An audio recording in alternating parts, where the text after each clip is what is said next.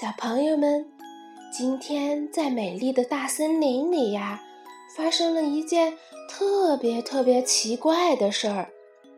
我们一起去看看吧。在森林里住着一只老虎。今天老虎的肚子饿了，就想找个小动物当点心。它在路上走着走着，遇见了一只。瘦小的狐狸，于是老虎就扑了上去。没想到，狐狸大喊一声：“哼！森林里大家都知道我是大王，大家都害怕我，你敢吃我？”老虎看见狐狸又瘦又小，不相信他说的话：“你是大王，你有什么证据吗？”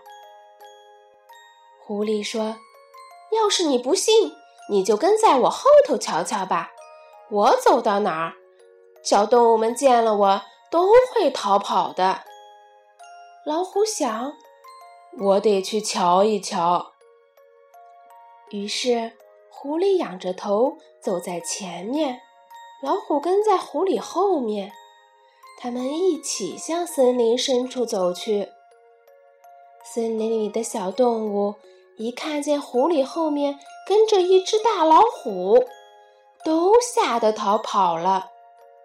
老虎看见了，还以为他们真的害怕狐狸，不知道他们害怕的其实是自己，于是吓得再也不敢吃狐狸了。